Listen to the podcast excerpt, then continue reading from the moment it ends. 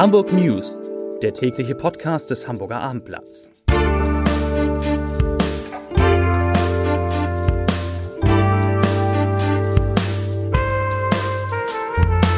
Herzlich willkommen. Mein Name ist Lars Heider und dies ist der letzte Podcast vor den Pfingstfeiertagen, der letzte Podcast im Mai und mit diesem Podcast und mit diesem Freitag beginnt ein neuer Abschnitt in der Bewältigung der Corona-Krise in Hamburg.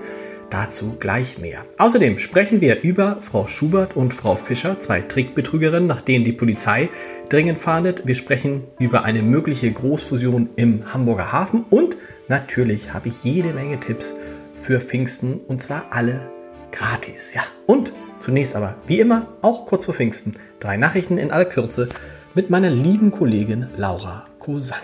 Nachricht Nummer 1. Im Bezirk Mitte soll es mehr Platz für Außengastronomie geben. Einzelhändler und Gastronomen sollen Außenflächen in der Nähe ihrer Betriebe nutzen dürfen, wenn es rechtlich nicht zwingend ausgeschlossen ist. Das forderte die Bezirksversammlung auf Antrag von SPD, CDU und FDP gestern vom Bezirksamt. Die Regelung soll für den Rest des Jahres gelten, um Umsatzeinbußen zu kompensieren, sagte SPD-Fraktionschef Tobias Pickatz. Eimsbüttel zog nach und auch die Handelskammer unterstützt die Forderungen der Gastronomie. Nachricht Nummer 2. Hamburger Supermärkte steigern Umsatz um knapp 10 Prozent. Das Umsatzwachstum des Einzelhandels konnte sich trotz Corona-Krise im ersten Quartal fortsetzen. Dem Statistikamt Nord zufolge schloss es mit einem Plus von gut 2% ab. Allerdings kam es wegen Geschäftsschließungen zu unterschiedlichen Entwicklungen.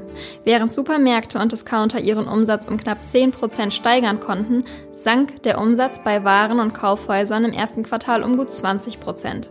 Nachricht Nummer 3. Bezirksversammlung will Neuplanung der Sternbrücke. Die Bezirksversammlung Altona ist dem Vorschlag des Planungsausschusses gefolgt und fordert von Senat und Deutscher Bahn die Neuplanung der Sternbrücke. Der Neubau müsse sich, Zitat, harmonisch ins Stadtbild einfügen, forderten die Fraktionen von SPD, Grünen, CDU und FDP am Mittwochabend. Es müsse für ausreichend Platz für Radwege, Bürgersteige und Busverkehr gesorgt und Lärmschutz sichergestellt werden.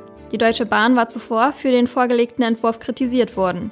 Es habe keinen vorgelagerten Wettbewerb gegeben und die Bogenbrücke sei zu groß. Ja, manchmal sind es die kleinen Dinge, die zeigen, dass sich doch etwas Großes tut und so ist es auch heute. Die Hamburger Gesundheitsbehörde hat gerade bekannt gegeben, dass wegen des geringen Corona-Geschehens in der Stadt künftig keine tägliche Pressemitteilung mit den Zahlen der Infizierten mehr erscheint. Daran hatten wir uns ja jetzt seit Anfang März gewöhnt und jetzt sagt die Gesundheitsbehörde, das lohnte, lohnte sich zuletzt sowieso kaum noch. Heute sind wieder nur vier Fälle dazugekommen und deshalb gibt es diese Pressemitteilung ab morgen nicht mehr. Das ist doch eine gute Nachricht. Und weil das so ist, weil Hamburg die Corona-Epidemie weitgehend im Griff hat, kann man sagen, dürfen ab kommender Woche auch Behandlungen und Operationen in Hamburgs Krankenhäusern wieder ohne Einschränkungen stattfinden. Und auf den Intensivstationen müssen nur noch 10% der Betten, das sind 90 von 900, von 900 für Covid-19-Patienten freigehalten werden. Bisher waren es 25 und auf den Normalstationen in Hamburgs Kliniken müssen nur noch 2% aller Betten freigehalten werden für eventuelle Fälle.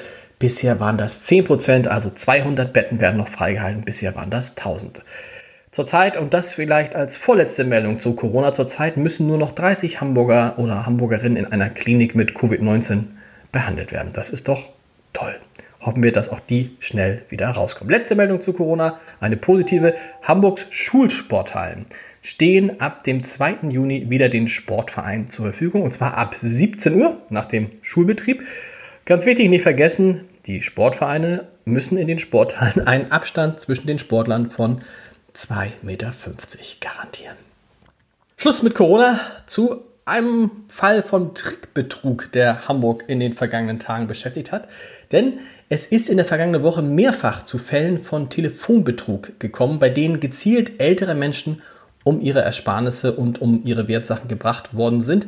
In einem Fall entstand sogar ein Schaden von mehr als 100.000 Euro und deshalb warnt die Polizei in Hamburg nicht nur davor, sondern bittet jetzt auch um Hinweise aus der Bevölkerung. Da will ich Sie natürlich gern unterstützen. Es geht um zwei Fälle. Der erste Fall, ein 72-jähriger Mann aus Hohenfelde wurde am Dienstag von Kriminellen betrogen, die sich als Polizisten ausgegeben hatten und ihm berichteten, sie hätten von einem bevorstehenden Einbruch erfahren und müssten jetzt alle seine Wertgegenstände in Sicherheit bringen. Auch das Geld, was er auf der Bank gelagert hätte, das sei da nicht mehr sicher. Und tatsächlich hat der Mann dann sich mit einer angeblichen Zivilfahnderin unter dem Namen Frau Schubert getroffen. Und zwar an einer Parkbank im Bereich Papenhuder Armgardstraße und hat ihr dort Wertgegenstände im Wert von mehr als 100.000 Euro, Passwörter und Pins für Bankkarten und Wertsachen übergeben. 100.000 Euro an Frau Schubert. Frau Schubert soll etwa 1,65 Meter groß gewesen sein und so zwischen 30 und 35 Jahre alt. Sie hat glatte braune Haare, die sie, die sie zu einem Pferdeschwanz zusammengebunden hatte. Und sie habe laut des Opfers ein südeuropäisches, Ost, südosteuropäisches Erscheinungsbild gehabt und trug natürlich bei der Übergabe einen Mund-Nasenschutz. Das war der Fall 1. Fall 2, da geht es um eine 86-jährige Frau aus Eimsbüttel. Ihr wurden, wurde mit mehreren Anrufen vorgegaukelt, dass ihre Nichte einen schweren Verkehrsunfall gehabt hätte. Ein Richter habe bereits eine Geldstrafe in Höhe von 68.000 Euro festgelegt. Boah, was für eine Geschichte. Und wenn die 86-Jährige diese nicht sofort bezahlen würde, dann müsste ihre Nichte in Haft. Und tatsächlich hat die Frau dann vor ihrem Wohnhaus in der Alardusstraße, Alardusstraße in Eimsbüttel, mehr als 20.000 Euro an eine Abholerin, die sich als Frau Fischer vorstellte, übergeben. Und erst bei einem späteren Telefongespräch mit ihrer Nichte stellte dann das Opfer fest, dass sie äh, Opfer von Betrügern geworden war. Frau Fischer wiederum soll etwa 1,60 Meter groß, dunkelhaarig und schlank sein. Das Alter wird auf 45 bis 50 Jahre geschätzt. Wer da irgendwelche Hinweise hat, bitte schnell an die Polizei wenden und bitte, wenn nicht auf solche Sachen reinfallen. Von den Trickbetrügern in den Hamburger Hafen. Da hat es eine spektakuläre Nachricht gegeben, denn der Hamburger Hafenkonzern Hala spricht inmitten der Corona-Krise mit seinen Mitbewerbern über eine Zusammenarbeit. Das Unternehmen führt Sondierungsgespräche mit dem lokalen Branchennachbarn Eurokai und dem Bremer Konkurrenten BLG Logistics. Die Gespräche seien ergebnisoffen und es dreht sich natürlich um Möglichkeiten einer engeren Kooperation im Containergeschäft Geschäft in der deutschen Bucht. Wie gesagt, das heißt, die Gespräche seien in einem frühen Stadium, aber nach unseren Informationen kann das Stadium so früh auch nicht sein. Zum einen laufen die Gespräche schon eine Weile und zum anderen ist auch bereits Bürgermeister Peter Tschentscher darüber informiert. Es gibt natürlich mehrere gute Gründe, die für eine solche Megafusion der drei genannten Unternehmen sprechen. Allen dreien steht das Wasser im wahrsten Sinne des Wortes bis zum Hals. Der Aufbau zusätzlicher Umschlagskapazitäten hat den Wettbewerb der Hafenbetriebe untereinander verschärft und außerdem setzen die Reedereien die Terminals massiv unter Druck, denn die haben sich immer stärker zusammengetan.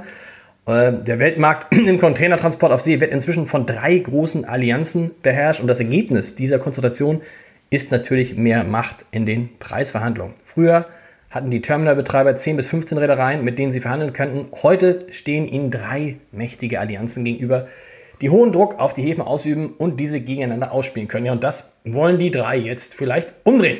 So, zum Schluss gibt es natürlich wie immer viele Tipps für die Feiertage. Richtig viele Tipps, denn heute Abend, heute Abend freut euch, freuen Sie sich auf eine neue Folge unseres Wein-Podcasts Vier Flaschen in dem es diesmal unter anderem um Weine geht, wirklich wahr, die man schütteln muss, bevor man sie trinkt. Erst schütteln, dann trinken. Zu Gast ist der Winzer Gernot Heinrich aus Österreich, der sich komplett auf Naturweine spezialisiert hat. Auch heute Abend gibt es eine neue Folge in unserer digitalen Kulturreihe, wo Künstler im Internet auftreten, solange sie nicht auf richtigen Bühnen auftreten können. Heute Abend ist da das schwedische, schwedische Chanson, sag mal, schwedische, schwedische Chanson-Duo. Das ist auch wirklich schwer. Versuch das mal zu Hause. Schwedische Chanson-Duo Fjarill.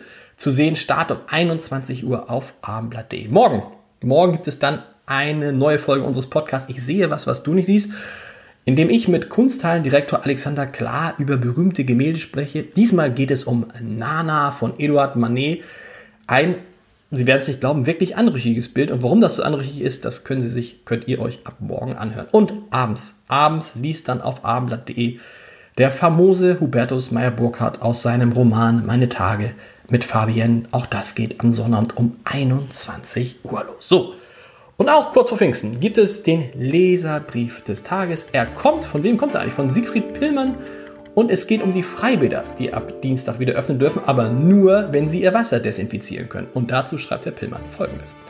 Ab Dienstag dürfen Freibäder wieder öffnen, allerdings nur solche, die ihr Wasser desinfizieren können. Naturfreibäder wie der Stadtparksee oder das Strandbad Ostende bleiben geschlossen. Wie bitte? Das sind natürliche Seen mit erheblichem Wasseraustausch. Bei derzeitigen 16 Grad Wassertemperatur werden sich mit Sicherheit keine Massen von Schwimmern daran aufhalten. Und was macht der Senat denn am 5. und 6. September beim Triathlon und Ironman mit der Alster? Wird das Wasser dann auch großflächig desinfiziert? Das ist eine berechtigte Frage und wir hören uns am, nicht am Montag, sondern am Dienstag wieder. Frohe Pfingsten an alle. Tschüss.